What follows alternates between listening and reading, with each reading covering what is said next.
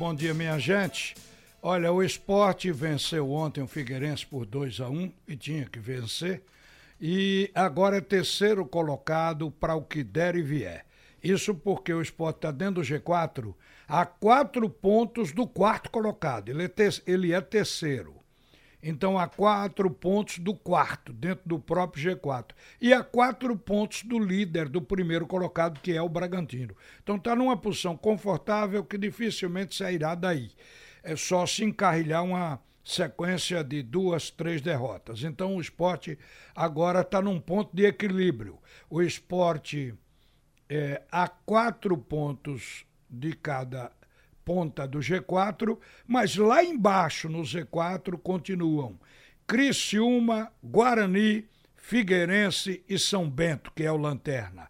Os artilheiros dessa Série B são os primeiros: Rodrigão do Coritiba com 11 gols, em segundo, Hernani Brocador com 10. Esses são isolados. Primeiro com 11, segundo com 10. Aí vem vários terceiros no caso, com oito gols e um dos terceiros é o Guilherme, do esporte. Esporte tem Brocador e Guilherme, os dois juntos fizeram 18 gols. Agora, a próxima rodada, a vigésima terceira rodada, vai ser Esporte, vai pegar o jogo Esporte e América de Minas. O América é o 11 primeiro colocado, com 29 pontos. O América tem sete vitórias, oito empates, sete derrotas. O Sport tem nove vitórias, onze empates e apenas duas derrotas.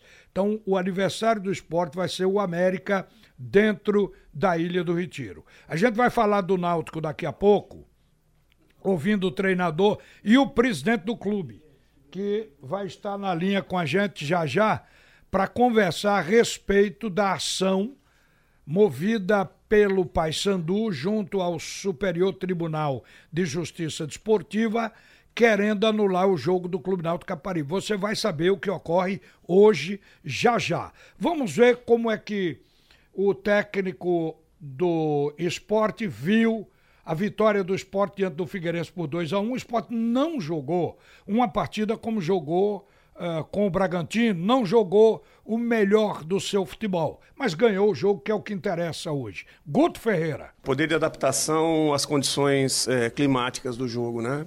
É, jogar aqui em, em Florianópolis, é, nos, dois, nos dois estádios, né? Mas principalmente aqui, contra o Figueirense, no Orlando Scarpelli, tem uma influência muito grande do vento. Quase sempre. E hoje estava no seu melhor dia em termos de influência de vento. E o, o jogo fica totalmente diferente. Totalmente diferente. Primeiro tempo nós jogamos com vento a favor. É, a estratégia do, do Figueirense nos trouxe algum tipo de dificuldade, mas ainda assim nós conseguimos romper essa situação e conseguimos abrir o placar. É, é, logicamente, eles, é, com a marcação pressão, nos induziram alguns erros, normal da partida. É, até porque você não tinha possibilidade de fazer o passe longo. É, quando você não consegue jo jogar é, no curto, porque a marcação está muito forte, você tem que esticar a bola. E a gente não tinha essa bola esticada porque o vento parava e eles, adiantando a marcação, ganhavam a primeira e tinham condição de ganhar a segunda. Mas ainda assim, nós tivemos um certo controle, conseguimos sair muitas vezes e numa jogada, eu, eu acho que o, o, gol foi um dos gols, assim, em termos de, de construção, mais bonito da Série B é, nessa rodada. Foi um golaço, a troca de passes do primeiro gol até a conclusão do Hernani. Isso nos deu moral, é, é, a gente controlou o jogo com algumas dificuldades. Segundo tempo, jogamos a favor do vento, aí a dificuldade é outra porque aí quando o adversário tira a bola, a defesa ela tem que atacar a bola o tempo todo. Senão é, a bola entra e volta e pega quem vem de frente. Né? É, até é, já vou entrar com uma condição aí de defesa de Maílson, que Maílson foi muito prejudicado tanto no, no primeiro erro quanto no segundo erro por causa dessa situação. Você acha que você tem a firmeza da bola, mas a bola ainda está é, é, sobre efeito. Você não tem ainda. A, a, a, você chega nela e não tem a firmeza dela. Ela baixa em cima de você. Você acha que você está com o corpo controlado, com a bola controlada, e ela escapa é, num piscar de olhos. Né? Então, é, é, o mais importante, né? num dos momentos mais importantes da partida, ele fez uma defesa de novo muito importante. Um, uma vitória muito importante nesse momento. Né? É, é, nos coloca com a mesma pontuação do segundo colocado e a quatro pontos do primeiro. Bom, tá aí a palavra do Guto. Ontem não foi um dia bom para o goleiro, apesar da vitória do esporte, mas a gente viu que o Maílson engoliu um frango, mas ele dividiu a, a, a atenção, porque sempre que se engole um frango, todo mundo quer ver como foi. Dividiu a atenção com o Cássio, que conseguiu deixar passar uma situação pior. O frango do Cássio foi maior e mais cheio de pena. Agora, gente, o Náutico perdeu o jogo para o Juventude por 2 a 1 E uma coisa interessante, era um jogo que na verdade o placar não foi justo. O justo seria o empate. O Náutico não jogou mal. O, no primeiro tempo o jogo foi equilibrado, no segundo tempo o Náutico começou melhor. Mas aí é que acontece, o Náutico em determinado momento do jogo achou que eh, eh, o placar de 1 a 0 poderia ser levado até o final. Se fechou e recuou. No recuo, trouxe a equipe do Juventude para cima, para dentro. E o Juventude empatou o jogo. E depois, a vitória do Juventude se deu por uma bobagem. Quando o time recua muito, acaba fazendo falta na frente da área e foi o que aconteceu. Uma falta do tipo para jogador novo, para juvenil, para inocente. Mas foi um veterano que cometeu a falta, que foi o Josa. E dessa falta, o batedor da falta é um exímio cobrador, com bola parada ele é 100%, Eltinho fez o gol. Então o jogo terminou 2 a 1 um com essa bola parada, mas era para ter ficado no empate e que seria um bom resultado, porque o Náutico tem o segundo jogo em casa no domingo que vem. Agora, o esforço do Náutico tem que ser maior para ganhar por 1 a 0 e ir para os pênaltis ou por 2 a 0 e passar direto para as duas partidas finais da Série C disputando um título. Agora, uma coisa, antes até de ouvir o técnico do Náutico que vai falar a respeito do jogo, eu gostaria de dizer a vocês o seguinte: o, o presidente, seu telefone está dando o tempo todo ocupado, avisando ao o, o Edno Melo, mas o fundamental é o seguinte: o Náutico teve dois dias úteis para se defender. A defesa do Náutico já está feita e tem até amanhã para enviar para o STJD no Rio. Na verdade, o que está sendo arguído pela equipe do Paysandu é um erro de direito, como se o árbitro obrigatoriamente não tivesse que dar aquele pênalti que ele deu. Mas há controvérsias, não é erro de direito aí. Uma explicação do que pode ser o erro de direito dentro da regra do jogo. Por exemplo, o jogador que bate o pênalti não pode bater pênalti duas vezes. Não pode bater na bola duas vezes antes que alguém toque na bola. Então o erro direito seria o quê? O cara vai bater o pênalti, a bola bate no travessão, volta para ele, ele empurra para dentro e o juiz dá o gol. Aí o juiz cometeu o erro de direito Ralf, e o tribunal o seguinte, pode mudar. Ainda tem o seguinte: se ele confirmar, se ele, se ele disser na súmula, se o juiz botar na súmula que não notou o outro cara bater, ele, não, não teve isso não. Aí não é erro de direito. Não é erro. E esse caso já foi, já foi analisado como não tendo sido erro de direito uhum. por, pelos profissionais da arbitragem.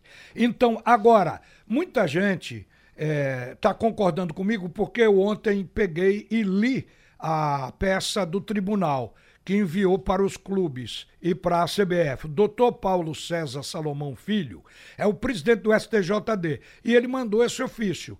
É, presidente da CBF não homologar o resultado da partida Náutico e Paysandu até vir o julgamento. Mas ele não impediu da CBF, não pediu para a CBF não marcar os jogos.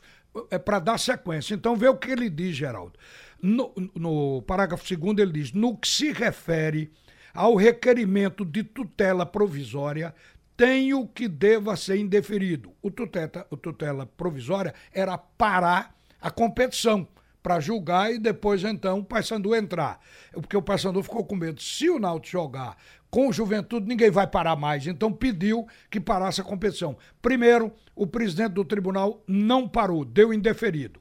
E o segundo caso, ele analisa assim: em que pese os poderosos argumentos trazidos pela defesa do impugnante, que é o Paysandu. Revela-se inegável que o dano reverso que decorreria, quer dizer, se ele concordasse, decorreria imediatamente em consequência da medida vindicada, medida pedida, qual seja a paralisação da fase final do Campeonato Nacional da Série C. Revela-se Aí é a opinião dele. Veja bem o que ele diz. Revela-se demasiadamente acentuado, não somente para os clubes envolvidos, mas para todo o desporto, o que impede a sua concessão. Então não permitiu com esse argumento. Isso aí significa dizer o quê? Ele achou que o que tinha na mão não era tão forte para parar a competição. Isso aí já dá uma derrota para mim. Será para Agora, vou aceitar, porque em tese, vem atrás de justiça e o tribunal não pode negar. Então vai para agora o plenário decidir. Mas eu, quando li isso aqui, disse, olha, se o presidente Paulo César Salomão achasse que o direito do Paysandu era bom, ele teria aceito tudo que o Paysandu pediu, mas não aceitou. Eu, eu cobria eh, o TJD da Federação e para tu ver como as, as coisas, até para matar a saudade desses tempos. Aramis Trindade era o advogado do Santa Cruz. E no tribunal, o presidente do tribunal era Fernando Tasso de Souza, irmão de Jorge Tasso, que Sei. morreu há pouco. Aí tinha sido um jogo do Santa Cruz contra o América.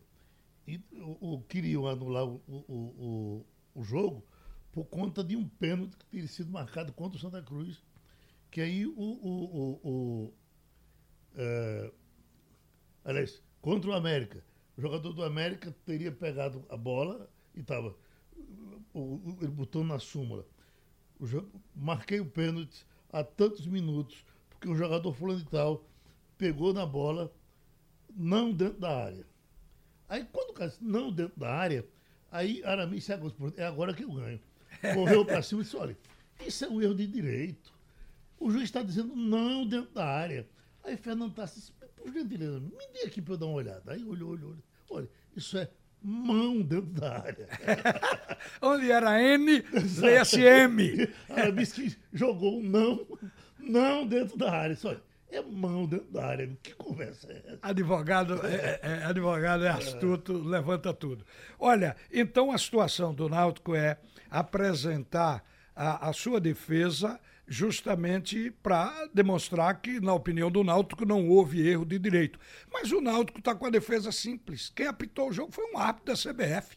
Então o Náutico não tem nada a ver. O Náutico jogou, o juiz apontou o pênalti, o Náutico bateu o pênalti. Eu acho que isso não vai prosperar. A minha opinião é que não só o que disse aqui o presidente do tribunal no seu despacho, mas principalmente porque a CBF entendeu que não tinha razão, nem o pedido do Paysandu era tão é, lógico que tivesse que parar o campeonato e deu sequência. Agora o Náutico ganhou um aliado, que é o Juventude. Na medida em que o Juventude ganhou o jogo ontem, o Juventude não vai querer, digamos, jogar agora com o Paysandu outra vez, quer dizer, no, correndo risco de não ganhar. Então o Juventude vai ficar até o lado do Náutico contra a posição do Paysandu a partir de agora também. É mais um que vai se associar. Agora, vamos aguardar essa semana vai ter o que se falar, mas não tem uma data de reunião do tribunal. Não foi marcado ainda. Pode até deixar para depois do campeonato, que às vezes,